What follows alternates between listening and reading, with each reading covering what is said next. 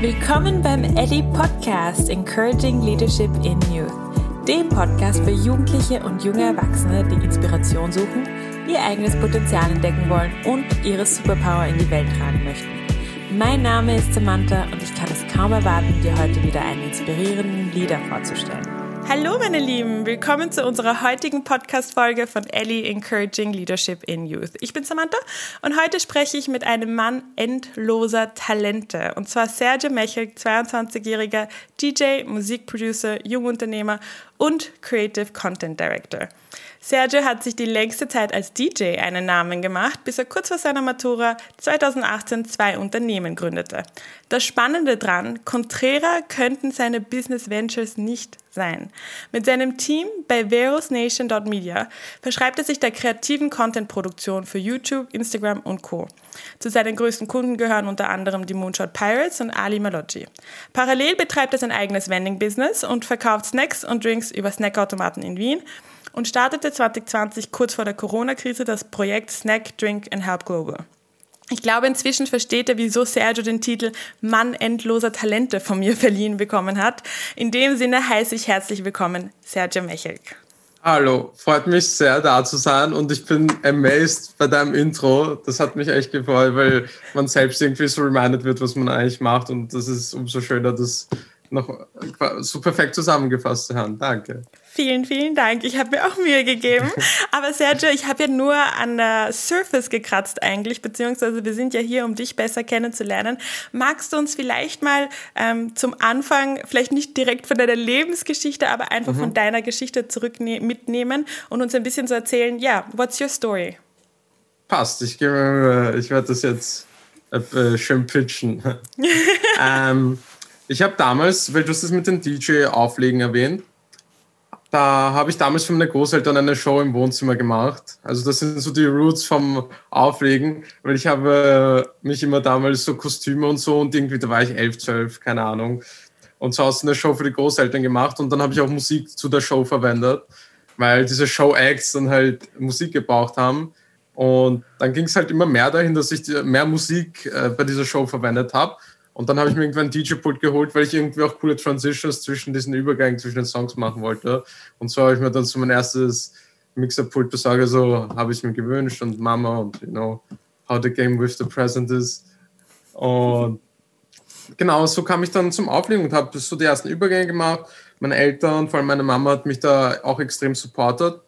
Ich habe da auch angefangen, dann eben wirklich Songs zu sammeln, zu mischen und dann angefangen bei DJ-Contests mitzumachen, weil wenn du 13, 14 bist, ich weiß nicht genau, wann es da war, also wie alt ich da war, aber das ist die einzige Möglichkeit damals vor allem gewesen, DJ-Contests einfach mitzumachen. Da habe ich zum Beispiel im Rock the Island äh, DJ-Contest mitgemacht und eben mit Votings und so weiter, was ich heutzutage nicht mehr support wird, dieses Thema an Votes und so weiter. Aber grundsätzlich habe ich da dann den zweiten Platz gemacht beim ersten Mal, habe nächstes Jahr wieder mitgemacht, zweiter Platz. Und so bin ich ein bisschen reingekommen und in meiner Klasse war auch ein Freund, der Events gemacht hat im Avenue bei der Nussdorfer Straße damals, dort habe ich dann auch aufgelegt. Es war ja alles ein bisschen crazy, weil ich war ziemlich jung und da muss man immer schauen, wie man das macht, aber es gibt immer irgendwie einen Weg, sagen wir so. Und meine Mama und mein Papa haben mich da ja auch supportet und vor allem, warum das so funktioniert hat, dass ich auch so lange weg war in Clubs und so war immer das Vertrauen, eben von den Eltern eben, ja, du betrinkst dich da jetzt nicht und nimmst keine Drogen und so weiter. Und im Nachhinein hat es auch sehr gut funktioniert, wenn man es jetzt von der anderen Richtung der Geschichte betrachtet. Und da bin ich auch sehr happy damit. Und dann habe ich immer mehr aufgelegt. Dann habe ich eben auch beim Donauinselfest immer wieder, also zweimal aufgelegt und im Pratodom auch. Und das waren auch so diese größten, coolsten Sachen. Auch in Deutschland war ich ein paar Mal auflegen im Musikpark Dresden oder bei so einem kleineren Festival. Und ja, das waren so die Highlights von dem DJ-Ding. Ich habe parallel dann angefangen, auch selbst Musik zu produzieren, also quasi selbst kreative Sachen zu erschaffen. Und das habe ich dann parallel zum Auflegen gemacht. Das ist dann mit der Zeit immer weniger geworden während der Schulzeit.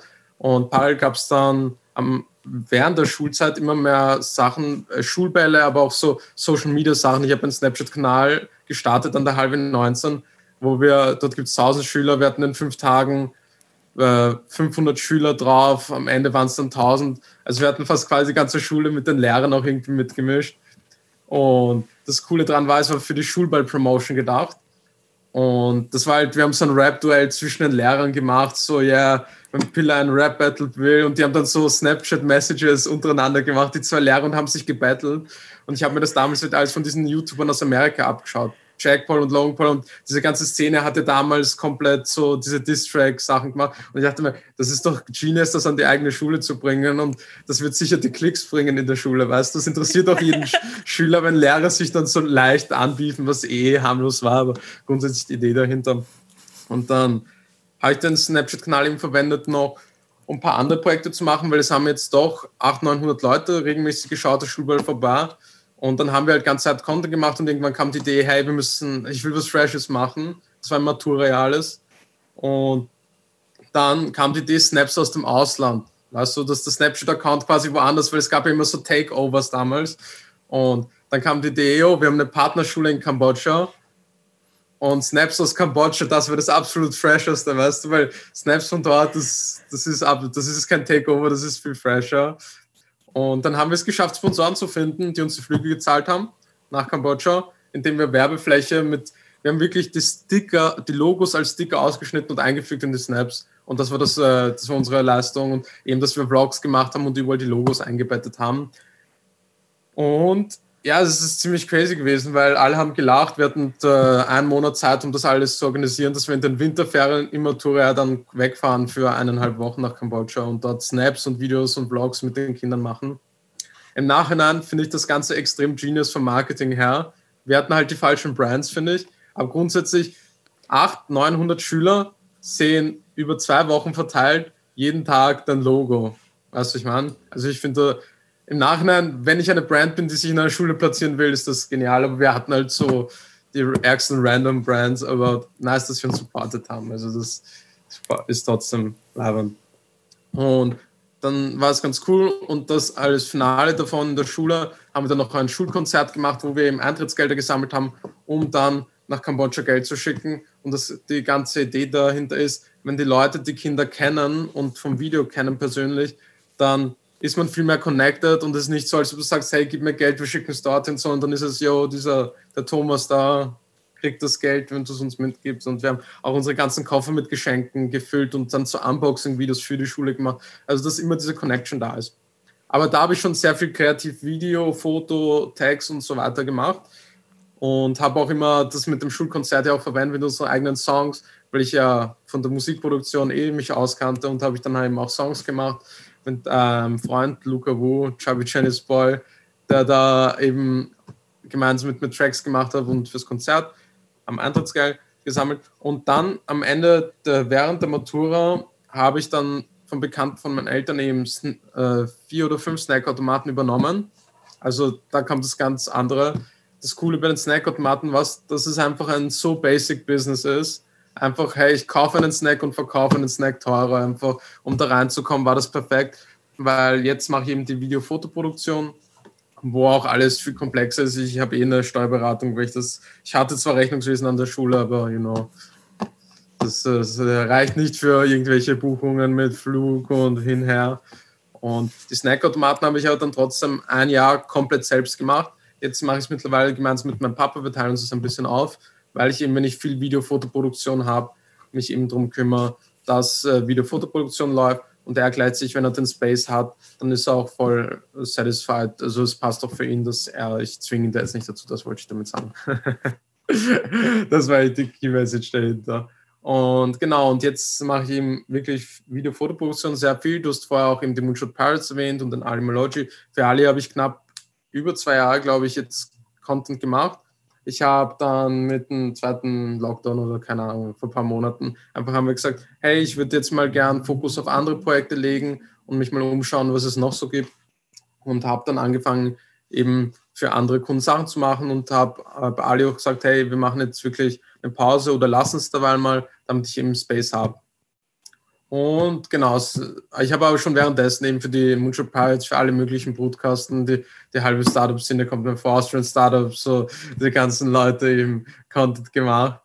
Und ja, es macht mir auch sehr Spaß und das will ich auch weitermachen. Und ich genieße es jetzt gerade auch, weil jetzt ist ein bisschen weniger zu tun und das war seit langem nicht mehr, weil Jänner, Februar waren wirklich packed, weil ich für die, österreichische Impfkampagne auch Sachen gemacht habe und da waren halt äh, die ganze Woche Drehs und so weiter. Und früher hätte ich mich dann mehr gestresst, wenn mal nichts los ist, weil ich mir dann denke, oh, Business und es muss weiterlaufen. Und jetzt bin ich mittlerweile auch für mich an diesem Punkt, wo ich sage, ich genieße es, dass mal jetzt wenig zu tun ist weil es wäre absolut absurd, sich jetzt auch zu stressen. Wenn ich viel tue und viel äh, Action, Drehs und so weiter habe, ist eh schon stressig. Wieso werde ich mich dann noch stressen, wenn wenig los ist und gleichzeitig vertraue ich darauf, dass es wieder Action gibt, weil es war bis jetzt immer so, es hat sich dann immer wieder was ergeben und vor allem diese Zeiten, wo ich dachte, es wird jetzt weniger los sein, waren dann ein paar Wochen später war es dann wieder so voll, weil ich wollte, ich versuche auch schon seit über einem Jahr einen Snackautomaten-Videokurs zu bauen und jedes Mal, den mache ich als Lückenfüller jedes Mal. Und jedes Mal, wenn ich den anfange zu machen, ja, dann, dann geht es wieder los und dann liegt er wieder mal. Genau, das war jetzt so die, die Presentation. Also keine Presentation, sondern super detaillierte, coole Story. Oh mein Gott, da war so viel coole Informationen drin. Ich bin, du hast eh gesehen, wie excited ich war die ganze Zeit. So, oh, voll cool. du, Sergio, ähm, super spannend. Also dann überhaupt dein Werdegang. Ich habe so das Gefühl, dass du so ein bisschen in die Sachen reingeschlittert bist und dann einfach dich da festgehangen hast. Oder war das, war, wusstest du schon immer, ich will selbstständig sein? Also wie war das für dich? War das so, ich habe einfach meine Passion gefunden? Hm, das ist ein spannender Punkt. Also das äh, mit dem, das ist eine gute Beschreibung davon. Sie ist halt es war schon immer eine bewusste Entscheidung, die Sachen zu machen, wie die Snackautomaten. Also ich wurde jetzt, äh, bin da, hab's gesehen und fand es einfach cool als Business-Idee, das einfach zu machen. Und das mit dem Selbstständigen hat sich dann ergeben, weil mit den Snackautomaten habe ich das erste Mal dann direkt nach der Matur so das eigene Business gehabt, mit dem ich arbeiten konnte. Und gleichzeitig hat es auch geholfen, Video-Foto-Equipment zu finanzieren zu Beginn. Und hat das wachsen lassen. Also die Snackautomaten haben dann geholfen, das wachsen zu lassen.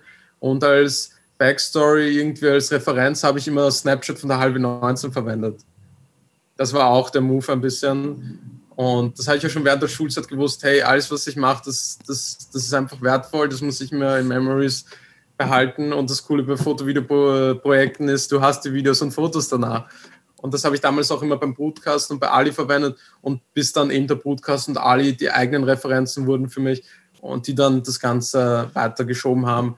Und jetzt bin ich eh dabei zu überlegen, wie ich mir das mal alles ein bisschen auffrisch und aufsammle, weil es jetzt doch einige sehr coole Projekte sind und sehr viele und sehr große Projekte, wo ich mir denke, ah, okay, das würde ich jetzt gern anpacken mal. Genau. War das jetzt für dich, also war das für dich immer so, du hattest einfach diese Liebe, eigene Projekte zu machen? Warst du immer so jemand, der so gesagt hat, okay, ähm, warst du zum Beispiel gut in der Schule? Warst du eher so ein schülerischer Typ oder warst du eigentlich eh immer schon dieser Macher? Ja, weil du, du wirkst so wie dieser komplette Macher, der einfach so, äh. okay, probieren wir das, tun wir das und go, go, go, weißt du so. Und, mhm. ähm, ja, wie, war, wie ist das bei dir? Was würdest du sagen über dich selbst?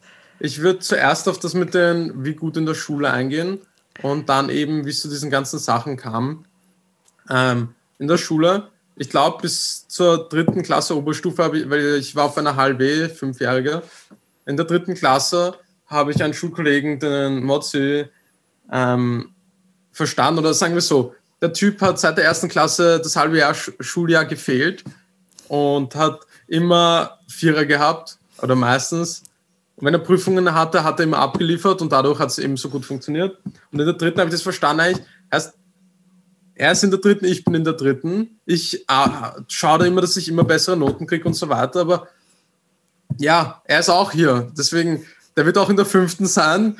Und er schafft es mit weniger Stress. Und dann ab der dritten habe ich angefangen zu denken, okay, das mit der vier reicht halt. Und nicht, weil ich jetzt äh, faul bin. Die, äh, viele Themen haben mich dort einfach nicht interessiert. Und parallel habe ich eh ganz meine eigenen Sachen gemacht und habe einfach den Space genutzt für diese eigenen Sachen. Und das war eben wegen der Schule. Und das Lustige, dann hatte ich trotzdem bei der deutschen Matura eine 2 und die Deutschland hat gemacht, in den fünf Jahren hast du nicht so einen guten Text geschrieben. Und dann dachte ich mir, weißt du, so, also vom Vibe her, wenn es darauf ankommt, habe ich eh geschaut, dass es abgeliefert wird. Es war auch Glück wahrscheinlich, aber vom Spirit her war ich einfach mit Vierern sehr satisfied und meine Eltern haben das auch irgendwie verstanden und haben es dann eh nicht so bald, aber es war einfach, hey, passt, es stimmt eh am Ende. Am Ende wirst du die Matura haben, weißt du, und deswegen hat das wegen den Noten, weil ich glaube, das ist irgendwie, ich finde das so cool, das zu sagen, weil irgendwie das ist, weil ich generell Schule ja schon nicht so veraltet bin. Da, das basht eh schon jeder gegen die Schule, also ich sage nichts dazu. Very true. Und, und das zweite ist, wie es zu den Projekten kam oder wo diese Motivation herkam. Hm, die Motivation ist, ich schätze, es ist, weil meine Eltern mich auch immer supportet haben, weil meine Mama, dass ich äh, generell in den ganzen Ideen und Projekten, die ich machen wollte, unterstützt wurde, hatte ich gleichzeitig dann auch immer irgendwie ich, quasi diesen Spirit, ich kann alles machen, was ich will. Und gleichzeitig habe ich das dann halt wahrscheinlich genutzt und habe dann einfach immer Sachen probiert und das Video-Foto-Ding hat mir halt auch extrem Spaß gemacht. Und was ich dann im Nachhinein jetzt auch sehe, ist immer mehr dieses Kreieren von kreativen Inhalten, die man sich dann ansehen kann oder das Auflegen Clubs hat ja alles die zusammen, diesen Zusammenhang, dass man etwa etwas anhört oder eine Emotion ausgelöst wird, egal durch ein cooles Aftermovie oder durch die Songs im Track im Club gespielt werden oder wo auch immer, bei Konzert. Das hat alles irgendwie ein Impact auf die Leute und das ist das, was ich extrem cool finde. Eben deswegen finde ich auch die Content Creation so cool, weil man da alles Elemente verbinden kann und dann Emotion kreiert und diese Motivation, das zu machen, die war einfach immer irgendwie da und genau. Voll spannend, was du jetzt gerade sagst ähm, bezüglich auch deiner Beziehung mit deinen Eltern irgendwie. Also, mhm. dass die total wichtig waren in deiner persönlichen Entwicklung. Wie, wie würdest du so die Beziehung mit denen beschreiben? Ja, also meine Eltern haben mich wirklich sehr unterstützt in diesen ganzen Dingen. Und da geht es jetzt nicht nur um das Finanzielle. Ich habe sicher dieses DJ-Pult für 200, 300 bekommen und so weiter. Aber grundsätzlich, dass die Eltern da sind, dass du Personen hast, die an dich glauben, hilft sehr viel. Das habe ich auch in der Schule gemerkt. Wir hatten die Andrea Schrack, die, eine Lehrerin, die wir nicht mal hatten, hat uns so viel supportet in dem Kambodscha-Projekt, in dem Schulkonzert. Die hat einfach an uns geglaubt. Und Ali hat das damals auch immer gesagt, es reicht eine Person, die bedingungslos an dich glaubt und das pusht dich dann absolut und davon bin ich auch absolut überzeugt und habe auch gemerkt, was es ausmacht. Und deswegen finde ich auch so Projekte wie Moonshot Pirates oder Ali als Speaker so wertvoll und gut, weil einerseits bin ich sehr streng mit diesem ganzen Motivational Stuff, aber ich bin absolut auch davon überzeugt, dass es extrem wertvoll ist, wenn man eine Person hat, die an einen glaubt, weil es pusht einen einfach so sehr und lässt einen auch wirklich den Space geben, an sich zu glauben und sich zu entwickeln. Und genau. Wunderschön gesagt. Ähm, also ich finde es auch super cool, was du jetzt gerade gesagt hast, weil mein, mein Gedanke, und ich ziehe das jetzt so ein bisschen ins, ähm, nicht negativ, aber so ein bisschen so ins, ich kann mir vorstellen, es gibt auch Jugendliche da draußen, die nicht unbedingt diesen Support haben, ja. Mhm. Aber was ich schön fand, ist, dass du jetzt erwähnt hast, es sind nicht unbedingt nur die Eltern. Es reicht einfach eine einzige Person, ob, egal ob es der Lehrer ist, ob es vielleicht auch eine gute Freundin oder ein guter Freund ist, die dich irgendwie inspirieren. Also das ist so ein bisschen so, dass, dass ich davon trage, was du sagst. Ja, absolut. Deswegen, wie gesagt, Moonshot Pirates, Almology, das, das finde ich extrem wertvoll. Und diese eine Person, die einen glaubt, die kann man wirklich überall finden. Halt in der Schule ist es halt auch ein bisschen obvious, weil ja, du verbringst viel Zeit dort, du hast Lehrer und Lehrer sind generell so Persönlichkeiten, die ja für die Schüler da sind und und dann gibt sich das da ganz gut. Aber ich kann mir gut vorstellen, in einem Startup, egal wo mein Job anfängt, da gibt es auch immer inspiring people irgendwo, wo du dir von wem abschaust. Und ich habe damals aus dem Ali, weil Ali hat mich wirklich sehr geprägt, die zwei Jahre, ihm habe ich damals einfach E-Mails geschrieben. Und habe gesagt, ja, ich würde gerne einfach irgendwas für dich machen und so weiter. Und so bin ich dann bei Ali gewesen und der mich auch geprägt hat und der auch an mich geglaubt hat. Und genau deswegen denke ich, man kann diese Person überall finden man muss halt einfach aktiv sein und auch suchen. Und das ist jetzt so der Classic-Satz, aber wenn man viel macht, dann passiert auch viel. Absolut richtig, bin ich voll bei dir. Was du vorhin auch erwähnt hast, was ich auch super spannend fand, und das kombiniere ich jetzt mit einem, weil ich habe ähm, auch äh, in meiner Recherche, sage ich immer, ich stalk alle, und das stimmt auch, es tut mir leid, ich bin eine kleine Stalkerin, ich gebe es zu, ähm, im Podcast Zeit für die richtigen Fragen mit Matthäus Konradsheim hatte dich mhm. so gefragt, was findest du ist guter Content? Und ich fand deine Definition so genial, weil du gesagt hast, wenn ich nicht das Gefühl habe, dass jemand mir gerade die letzten zwei Minuten gestohlen hat meines Lebens. Ja. ich oh. habe die Antwort so gefeiert. ja, und ich finde so, ich konsumiere derzeit weniger Social Media weil es ist halt mittlerweile, finde ich, das ganze Modell so, dass immer alle immer besser werden, da irgendein Content zu erschaffen, wo die View-Time ist. Der Algorithmus misst nur, wie lange du auf den Postings verbringst. Und die Ads, ist, äh, früher waren es, glaube ich, wenn du runterscrollst, alle fünf Slides eine Werbung auf Instagram, jetzt sind es alle vier, in den Stories dasselbe. Und ich finde es schrecklich, man fühlt sich so seiner Zeit beraubt. Und da finde ich immer mein Papa so genius, weil die Leute, die sich dann, weil mein Papa ist so richtig old, old school, also der hat einen Holzofen zu Hause und feiert, dass er sein Holz in den Holzofen geben kann. Und ich denke mir, er hat eigentlich schon auch wiederum so sehr recht, weil diese Basic-Handlungen finde ich so wertvoll mittlerweile, wie einfach gehen, essen, das ohne Stress zu machen, weil wir versuchen uns dann immer durch die Tools so viel Zeit zu gewinnen. Und was, was ist, äh, die Menschen haben das halt früher gemacht und das ist einfach eine menschliche Handlung und dann irgendwie sich Zeit zu gewinnen, um sich mehr zu stressen, das ist auch wieder so eine Sache, wo ich mich jetzt auch immer mehr befasst habe damit und auch sehr happy bin, wie es jetzt einfach bei mir ist, weil ich einfach mich, ich fahre gerne mit meinem Rad rum, fahre zu den Aufträgen mit dem Rad so gut ich kann, fahre mit dem Auto hin, dann beim Dreh bin ich wiederum Vollgas da oder wenn es dann ein Projekt geht abzuschließen, da bin ich dann wiederum gerne zwölf Stunden, 14 Stunden am Tag wirklich da und schneide das Video durch. Also schon, dass es alles geben, aber dieser richtige Balance ist, finde ich, das Wertvollste, auch wenn es eben darum geht, Social Media Konsum und nicht seiner Zeit zu beraubt werden, weil ich finde das echt abgefuckt, weil jeder Content einfach heutzutage, fast jeder Content darauf abzielt, einfach, ja, was bringt die Klicks, was bringt die Viewtime und so weiter. Und genau, deswegen finde ich es einfach extrem cool, auch extrem kreative Sachen zu machen. Und am schönsten ist es halt, den Inhalt zu erschaffen und nicht den Social Media Posting Teil zu haben, weil dann geht es immer um die Performance und ich nicht, weil der Content nicht performt, aber du weißt eh, wie das ist, selbst da gibt es Algorithmen. Ich habe mir gestern zu KIs angeschaut, da wird ja jedes Bild einfach gescannt, so sind da Menschen drauf, was ist da oben, ist es ein Landscape und je nachdem erkennt der Instagram, wenn es ein Bild mit Personen drauf ist, wird es besser gerankt, weil es natürlich irgendwie spannender sein könnte. Und wenn es ein Babybild wird es überhaupt gepusht, wenn eine süße Katze. Und die Algorithmen erkennen das alles und allein da sollte man sich denken, wir sehen eh mittlerweile einfach nur das, was die meisten View-Times bringt und genau. Und bei deinen vielen Ads fühlt man sich eben seiner Zeit beraubt, weil da kannst du mit Geld diese Zeit kaufen und, you know, die Ads sind nicht immer, sind auch meistens gut, aber du brauchst es nicht immer. Ich finde das irgendwie total spannend, was du sagst, weil du einerseits ansprichst, dass erstens Content heutzutage ziemlich mies ist einfach und einfach nur auf ein bestimmtes Ziel und dass man sich da bewusst wird. Aber hast du auch grundsätzlich, ich habe das Gefühl, du erwähnst jetzt auch gerade so ein bisschen einen Mindshift, den du hattest von vielleicht dem, wie du früher halt agiert hast, wo du vielleicht mehr fokussiert warst auf das Produkt selbst, zu ähm, einer allgemeinen Wertschätzung des Lebens. Also bin ich da richtig oder ist das so komplett falsch von mir gerade interpretiert? Nein, das ist absolut richtig. Noch nur zu der Aussage, dass der Content heutzutage richtig mies ist. Er ist nicht mies. Er ist, meistens ist er überall extrem gut mittlerweile. Nur das ist irgendwie, es ist alles gleich gut und das zieht alles ab, das hast du eh gesagt. Aber das Abzielen ist eigentlich das Abgefuckte, weil jeder zahlt extrem viel für Facebook-Ads und so weiter und dadurch ist das dann irgendwie, jeder hat guten Content und dadurch geht es, finde ich, eben in der Kreativität, die Emotion zu verwenden als Tool, weil die kannst du schwerer kaufen und damit wird was Kreativen verbinden und so Emotionen auszulösen. Und wegen dem Mindshift, ja, absolut. Es freut mich auch sehr, weil äh, wie, da gibt es irgendwo diesen, wenn du das ein Buch schreibst und das noch immer gut findest, wenn du es äh, dann selber liest, nach einem Jahr, dann ist das kein gutes Zeichen, weil du einfach nicht äh, dich weiterentwickelt hast.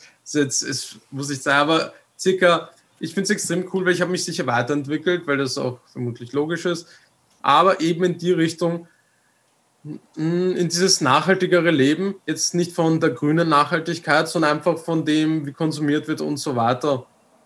Einfach so Kleinigkeiten wie vom Schlafen gehen auf Instagram sein oder nicht und solche Sachen. Und gleichzeitig die Momente, die man erlebt, wirklich alle genießen. Und auch mit dem Mindset, Simon Horowitz, der Fitbit Vienna, hat das gestern gepostet. You have to train your mind to see the positive things.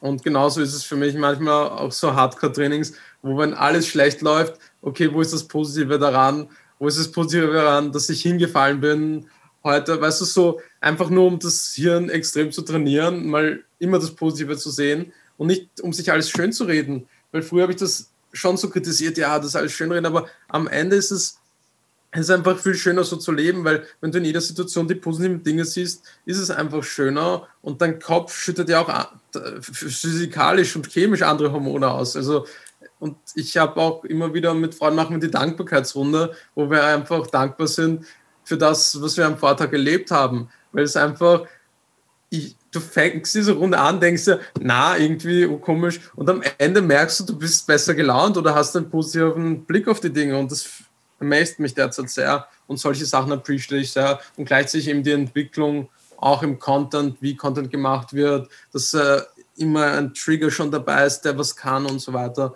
Also da hat sich auch hingemittelt. Gleichzeitig mit weniger Stress, dass ich mich da jetzt nicht so durch die Gegend hetze. Und woher kommt das? Hast du, hast, gab es da irgendwie einen Moment, wo du, wo es Klick gemacht hat oder war das für dich so ein schleichender Prozess? Kannst du das vielleicht beschreiben? Hm, das war ein schleichender Prozess. Ich habe sicher viel von den ganzen Leuten gelernt, mit denen ich zu tun hatte. Und gleichzeitig bin ich sehr in dieser Schiene, dass ich das ganze Wirtschaftssystem mit Krediten, die es gibt und die Geldmenge, die eigentlich nicht vorhanden ist, wo Kredite zurückgezahlt werden soll. Halt dieses ganze Ding, für mich habe ich mir viele Sachen dazu angeschaut und sehe, dass es einfach nicht funktioniert. Also es kann nicht funktionieren und es funktioniert halt, weil immer mehr Geld existiert.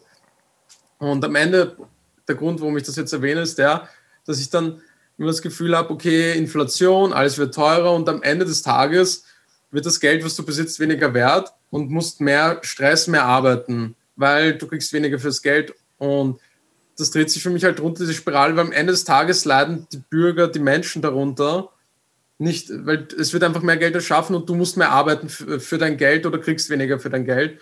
Und das ist so dieses Hamsterrad-Ding. Einmal, dass du einen normalen Job hast, wo du jeden Tag drin sitzt, dann musst du dich immer mehr hetzen oder du kriegst immer weniger für dein Geld. Du wirst quasi so richtig runtergedrückt. Und es geht jetzt nicht um viel Geld zu haben, aber durch diese Dinge kommt halt die Freiheit, wenn du dir keine Sorgen machen musst wegen Miete und so weiter. Das ist dann einfach, finde ich, Freiheit und die genieße ich sehr, weil die eben durch die Automaten, durch die Videoprüfung, weil es immer gut gelaufen ist, sehr gut funktioniert hat. Und ich lege das Geld ja auch in immer mehr Sachen an. Ich habe jetzt zwei Wohnungen gekauft. Ich habe einiges in Kryptowährungen und so weiter, weil ich es einfach es beruhigt mich zu wissen, hey, wenn es jetzt mal schlecht läuft, habe ich dann trotzdem kein Pressure. Und das ist vermutlich der Grund, warum das auch in meinem Kopf mittlerweile so leicht möglich ist, weil ich eben schaue, dass ich das Ganze nachhaltig da anlege für mich. Und ich sage auch immer zum Spaß, ich äh, will mit 35 oder mit 40 nicht mehr arbeiten müssen. Das ist jetzt so richtig dieser kleine Millennial-Satz. Und vom Gefühl her bin ich auf einem sehr guten Weg dahin, um ehrlich zu sein, weil ich mache meine Videosachen, ich kaufe dann Wohnungen und ein bisschen Kryptowährungen und so weiter und habe dann, ich kaufe das aber nicht alles komplett Cash, natürlich mit Fremdkapital, weil mit Schulden wirkt man diesem Wirtschaftssystem ein bisschen entgegen und so weiter. Aber da will ich jetzt nicht zu viel ausholen. Aber trotzdem befasse ich mich mit diesen ganzen Sachen, weil sie dir eben mehr Freiheit geben, die dann helfen, eben ruhiger zu leben, eben, dass ich mit dem Rad durch die Gegend fahren kann und dann zu meinen Kunden mit dem Rad fahre und so weiter. Super spannend. Hast du das Gefühl, du arbeitest? Äh, jetzt gerade oder generell? Generell, also es, es, ist halt sehr interessant, was du gesagt hast, dass du sagst, ähm, mit 35 willst du nicht mehr arbeiten, aber ich habe nicht das Gefühl, dass du vielleicht, dass du wirklich das Gefühl hast, dass du arbeitest. Ich weiß absolut, was du meinst. Es gibt sicher Projekte, die mal Sache sind, die du nicht machen willst, aber ich habe nicht das Gefühl, dass ich arbeite, weil ich für mich auch diese ganzen Regeln versuche ständig umzubrechen, was Arbeit ist, die Definition von Arbeit, die Definition von einem Frühstück, ich versuche immer alles umzubrechen. Das, das Basicste oder das äh, ein cooles Beispiel dafür ist, ich habe in meiner alten Wohnung die Schlafplätze immer gewechselt, weil ich den Prozess des Aufstehens immer verändern wollte. Quasi nicht, dass ich im Aufstehe und nach links äh, aufstehe aus dem Bett, sondern ich habe mich dann eine Zeit lang ins Bad gelegt und habe im Bad immer geschlafen. Und dann auf der Couch auf der anderen Hälfte und so weiter, weil ich einfach diese Basic-Regeln all durchbrechen wollte, die eben dazugehören. Arbeit muss nicht Arbeit sein, weil da bin ich absolut der Meinung eben, dass es nicht Arbeit sein muss. Das habe ich dann vorher auch, hätte ich vielleicht dazu sagen sollen. Eben, ich arbeite auch jetzt nicht. Also, ja, das, you know, ich, ich mache das, was mir Spaß macht. Und das andere Ding gibt mir aber die Freiheit, dass ich auch mehr Aufträge aufnehmen kann, wo ich vielleicht nicht so viel kriege, aber ich die trotzdem machen kann, weil ich nicht viel Fixkosten habe und dadurch ein Passive Income habe, von dem ich das alles finanzieren kann, diese Freiheit. Und gleichzeitig läuft es trotzdem sehr gut, wenn du die Sachen machst, die dir Spaß machen, weil letztes Jahr war das crazieste Jahr an Projekten, das ich hatte und dieses Jahr ist auch crazy von Anfang an. Jetzt ist es eben ein bisschen ruhiger, aber grundsätzlich mache ich mir da keine Sorgen. Aber ich habe nicht das Gefühl, dass, deswegen komm, und ich will dieses Hamsterrad denken nicht dran. Das durchbreche ich dadurch. Gleichzeitig habe ich nicht das Gefühl, dass ich arbeite. Dazu benutze ich auch eben diese Regeln, wie wo verschiedenen Orten schlafen, um Regeln durchzu, durchzubrechen und auch immer Ansichten zu durchbrechen, einfach immer das wieder zu durchbrechen. Vor kurzem hätte ich ein Geburtstagslied ma äh, Video machen sollen für einen Kunden und das ist Lust, also ich habe dann das Gegenteil von einem Geburtstagsvideo machen wollen. Anstatt so einen Happy Song habe ich so einen urdramatischen Song genommen und das Ganze, Ganze so mehr auf Herr der Ringe Dramatik aufgebaut. Das ist einfach Regime for Tower und so in der Art einfach diese ganzen Regeln auch im Content zu durchbrechen. Und ja, die Regeln durchbrechen eben, damit auch zum Spirit kommt. Es fühlt sich nicht wie Arbeit an. Würdest du sagen, dass, also beziehungsweise ich will jetzt nicht die Worte in den Mund mhm. legen, aber ich merke, du bist einerseits extrem kreativ, aber auch, was sie ganz gerne in Englisch agile nennen, ja? Also mhm. jemand, der einfach sich total ähm, anpasst auf Situationen und reagiert, also sehr reaktionsbedürftig.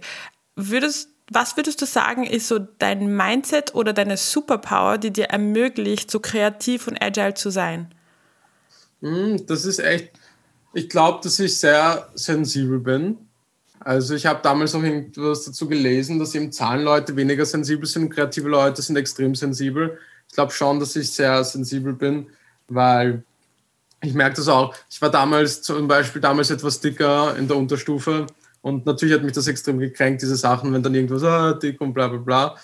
Und generell bis heute vielleicht äh, weniger sensibel mittlerweile, aber dass ich sehr sensibel bin. Aber ich glaube, gleichzeitig hilft es eben auch mehr, dass man das Gefühl in anderen lesen kann, um zu spüren, was der Emotion auslösen könnte. Eben nimmt man den anderen Song bei dem Video, nimmt man die anderen Bilder und dass das vielleicht ein großer Auslöser dafür sein könnte oder ein, ein Ding, was das mir ermöglicht zu spüren, was sich gut anfühlen könnte oder nicht also sehr in Touch, also mit deinen eigenen Gefühlen und deinen eigenen Emotionen und dann auch empathisch genau. wahrscheinlich einfach. Ja, genau, Empathie und eben sensibel, eben diese ganzen Gefühlsthemen. Mir so, ich habe auch das Gefühl, wenn ich dann in Räume reingehe, kann ich sehr schnell, spüre ich sehr schnell, wie die anderen Personen drauf sind, ob die vom Spirit her ähnlich sind oder wie die drauf sind, weil das, ich auch, das hat mich alle dazu inspiriert.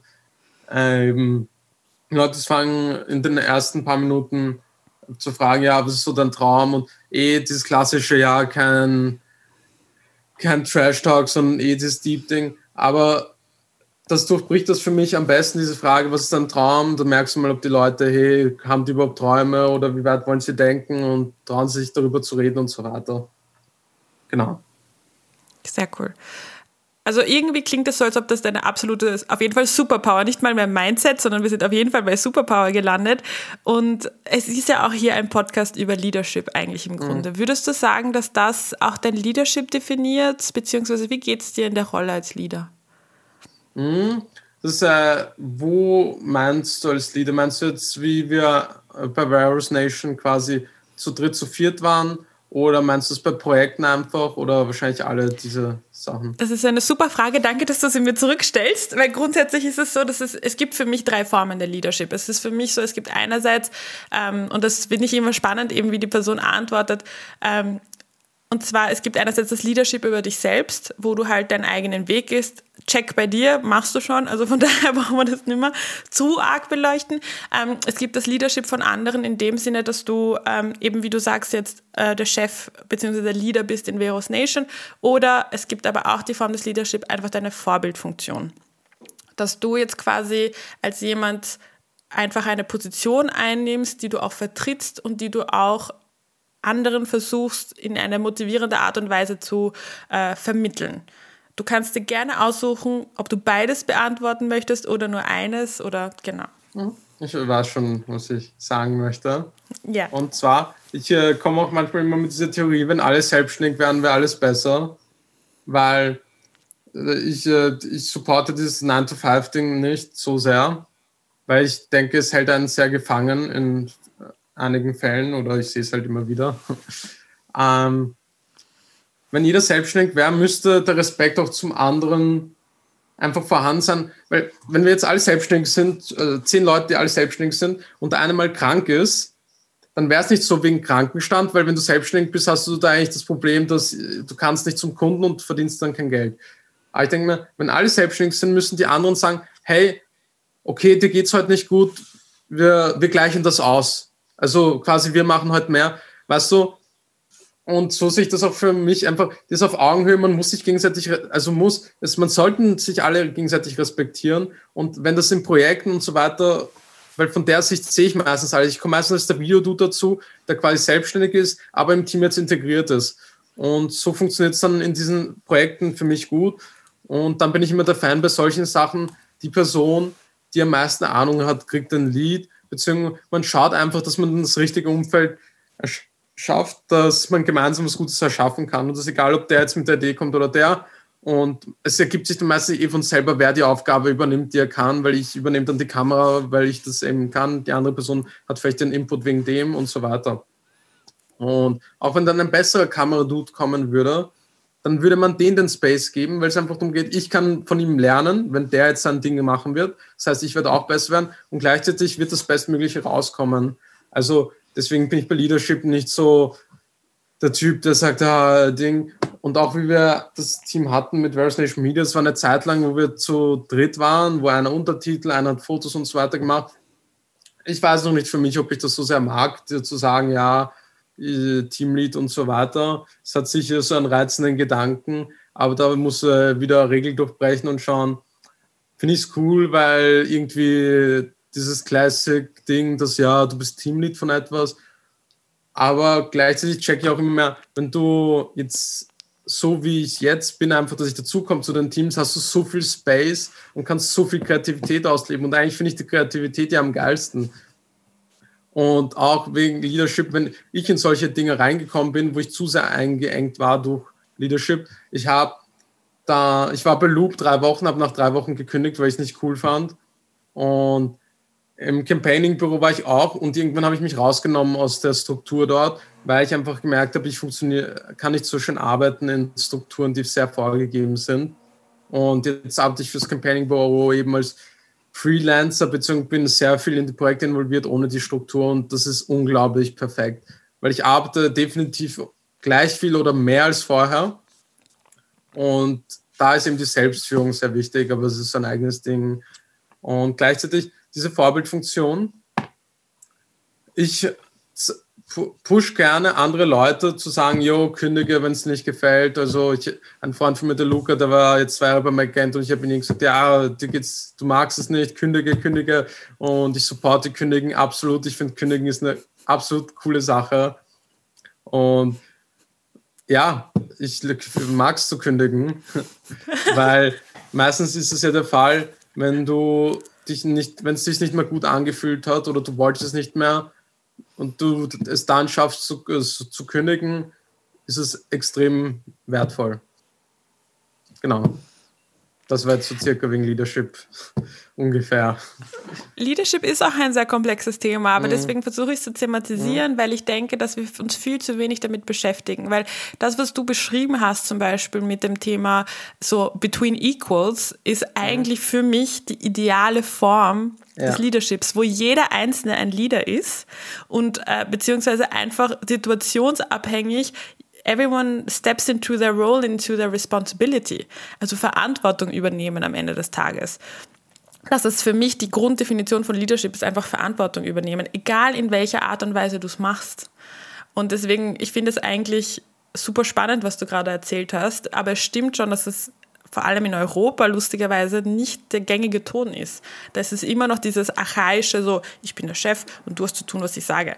Und das ist aber meines Erachtens nach Blödsinn. Ich stimme dir da absolut zu. Danke auch, wie du es gerade beschrieben hast. Das fand ich absolut richtig. Und für mich ist das der Ansatz, wenn jeder selbstständig wäre, weil das wäre eigentlich die realste und umsetzbarste Version quasi jetzt in Österreich gesehen, weil es dann eben man ist in einem Projekt, jeder schaut, dass es sein Bestes gibt und das Verantwortung übernehmen, das war eine absolut wertvolle Ergänzung, da stimme ich absolut zu. Verantwortung übernehmen in seinen eigenen Rollen ist absolut wertvoll. Und ich denke, jetzt da, da, wird man oft dann wahrscheinlich in Projekten sogar so automatisch zum Leader, wenn du sagst, na, ich kümmere mich drum oder wenn du die Sachen nimmst, die den anderen schwerfallen, dann ist man da schon gut unterwegs. Das muss jetzt nicht sein, aber ich hasse eben dann diese Strukturen, wo der Leader einfach nur delegiert, selbst nicht involviert ist und irgendwie, ja, du mach das, weil das kannst du eh und so in der Art. Äh, davon bin ich kein Fan und ich weiß, vielleicht in manchen Strukturen braucht man das, aber ich supporte das nicht so sehr. Sehr cool. Ähm, du hast irgendwie vorher auch ganz spannende Dinge gesprochen, also beziehungsweise erwähnt, wo ich, wo, wo es auch so ein bisschen mein Gehör so, ah, das will ich auch später fragen. Und zwar hast du viel erwähnt, irgendwie so dieses Konzept auch von Solidarität. Also einmal, mhm. wo du das beschrieben hast, dass wenn jemand mal krank wäre, wäre es ja cool, wenn alle so viel Verantwortung übernehmen, dass sie sagen, okay, wir kompensieren das. Andererseits aber hast du ja auch, ich meine, du hast das mit Kambodscha gemacht, du hast SDH Global gemacht, ähm, du hast schon, so habe ich das Gefühl, ein akutes Bewusstsein, ein so akutes soziales Bewusstsein. Ähm, woher stammt das bei dir, würdest du sagen? Das ist echt eine gute Frage. Ich fand es cool, wenn die Sachen auch einen positiven Impact haben, wie SDH Global, das habe ich eine Zeit lang gemacht. Jetzt haben wir es dabei gestoppt, weil ja, Corona, you know, Classic. Und ich kann es ja eigentlich nicht genau sagen. Mir kommt vor, das löst dann noch mehr Emotion aus, wahrscheinlich in diesem ganzen Ding. Und das ist jetzt nicht diese strategische Ansicht, wir müssen was mit Emotionen machen, aber mich macht es auch happy, wenn der Content Emotion auslöst. Und diese Themen sind halt die Themen, die noch mehr Emotionen vermutlich auslösen, was mir dann eben ein cooles Gefühl gibt, zu sagen, wir machen einen Inhalt, der Emotionen hat. Und mit Kambodscha und so haben wir diese Emotionen auch echt eingesetzt und auch einen Impact dadurch erschaffen. Also jetzt nicht nur für die Klicks, aber eben auch, dass dann wirklich was passiert. Und genau, vielleicht kommt was von daher, das weiß ich, aber habe ich noch nie so selbst so intensiv reflektiert. Also was man bei dir merkt auf jeden Fall ist, dass es dich, ich, ich verstehe vollkommen, was du meinst mit, das ist nicht strategisch, sondern es berührt dich und deswegen kannst du es auch conveyen, weil es dich berührt und dementsprechend kannst du es auch weitergeben an, an andere Menschen über die Emotionen, über dein Content. Also von daher, ja, ist auch eine schwere Frage, muss ich zugeben. Ich wüsste auch nicht, woher ich das antworten soll. Alles klar. Du, ähm, und was ich ähm, dich jetzt noch fragen wollte, vielleicht eher als letzte Frage, bevor wir in die Rapid Fires übergehen. Oh, das habe ich dir gar nicht gesagt, dass wir zehn Stelle Fragen dann machen. Haha. Ähm, und zwar, ähm, Normalerweise stelle ich ganz viel die Frage Mental Health in Zeiten des Corona, weil ich auch finde, dass Mental Health ein Thema ist, das zu wenig thematisiert wird, zu wenig regelmäßig und zu wenig normalisiert, obwohl es das Normalste ist auf, der Gott, auf Gottes Erden mehr oder minder oder auf dieser Welt, unreligiös gemeint. Ähm, wie war das, ich will es ein bisschen umformulieren bei dir, was hat Corona bei dir bewirkt? Weil ich habe das Gefühl, vielleicht mit deinem Mindshift und, und mhm grundsätzlich, dass es vielleicht was bei dir bewirkt mhm. hat, ja. Ich, der Mindshift war definitiv da, unabhängig von Corona. Das habe ich auch damals gemerkt. Also schon bei den Snackautomaten, so habe ich mich gern viel mit Ernährung und Gesundheit und allem befasst. Corona, am meisten ging mir schon dieses Social Stuff äh, ab. Also wirklich Freunde nicht sehen.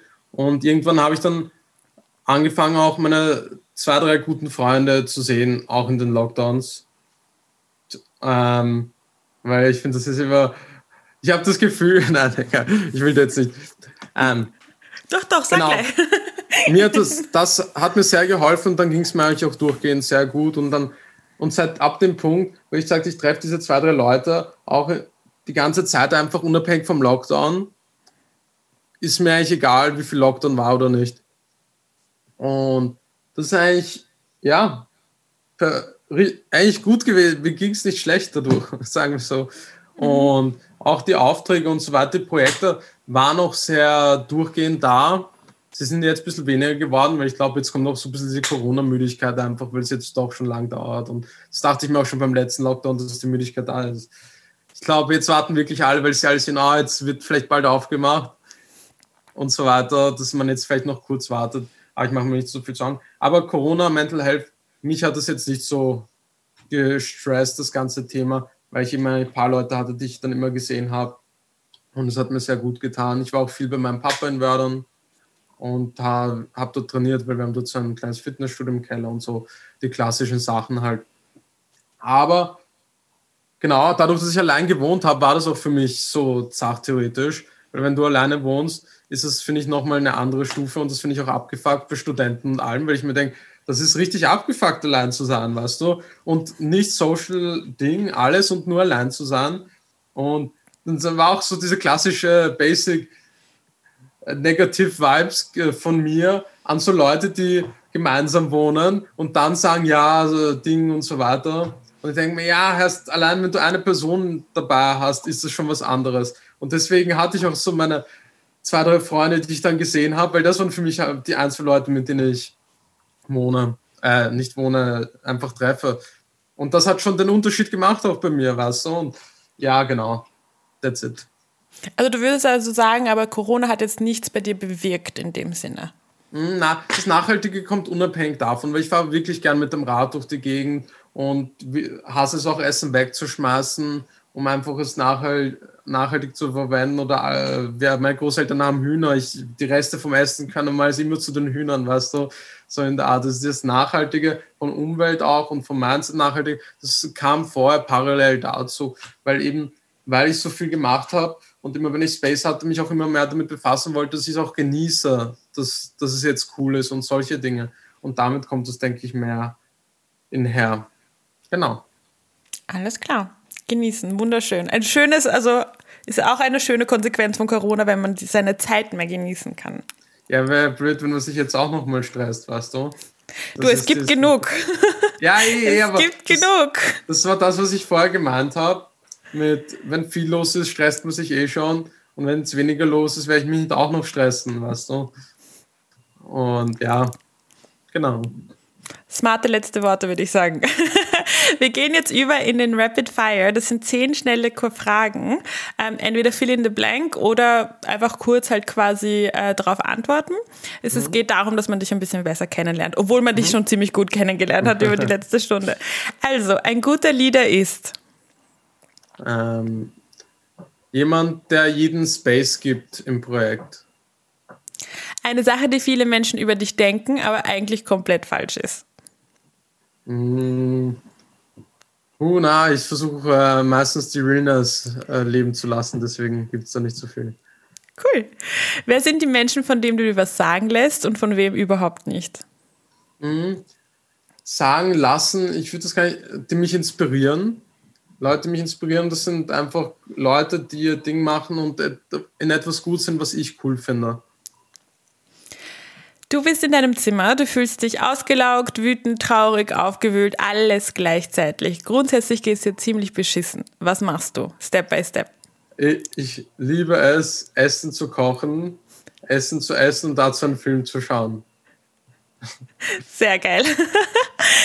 Wenn du morgen wohin reisen könntest, wohin wäre das? Mm, Dürnstein. Dürnstein? ja. Wegen den Marillen? Na, aber ich war vor kurzem dort und ich finde, das ist so eine geile Location für Fotos und Content. Und jetzt werde ich wahrscheinlich eh heute oder morgen sicher wieder hinfahren, weil ich fahre es dort einfach, ja.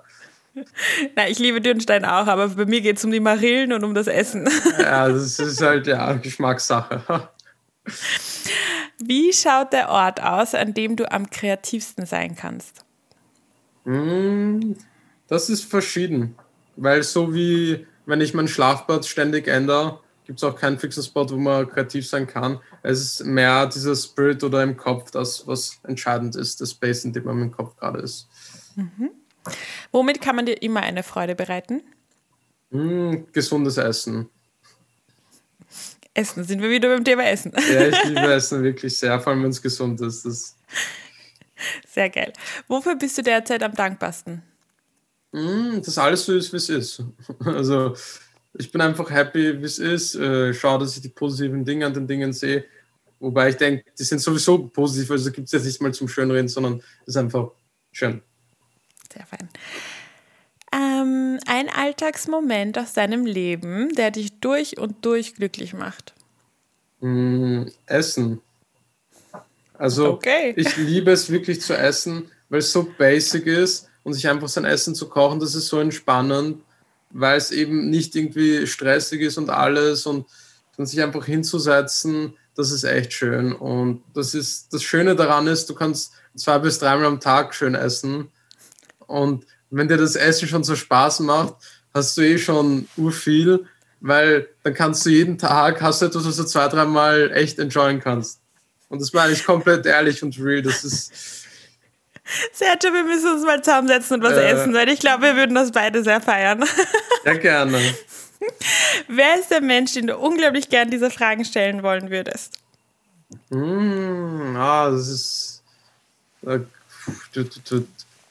das ist. Es kommt von. Kann ich nicht beantworten. Weiß ich nicht. Okay. Wunderbar, perfekt. Very real, I love it. Gut, dann gehen wir jetzt zuletzt über auf dein Mini-Mixtape. Sergio hat sich erlaubt, äh, ein bisschen was anderes zu machen, but I'm loving it. So tell us, which artists und wieso?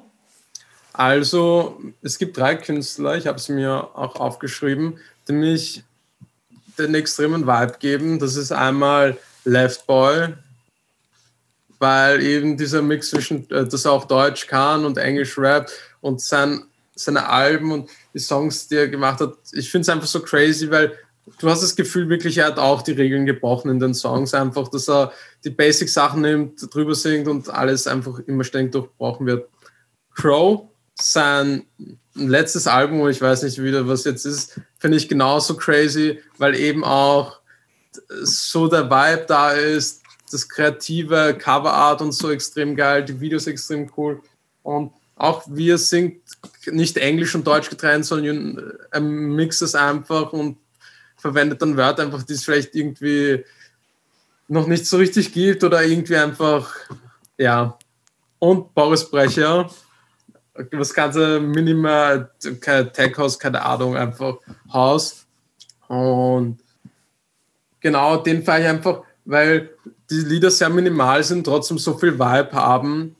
Und das finde ich einfach so cool, weil so wenig gegeben wird und so viel entsteht.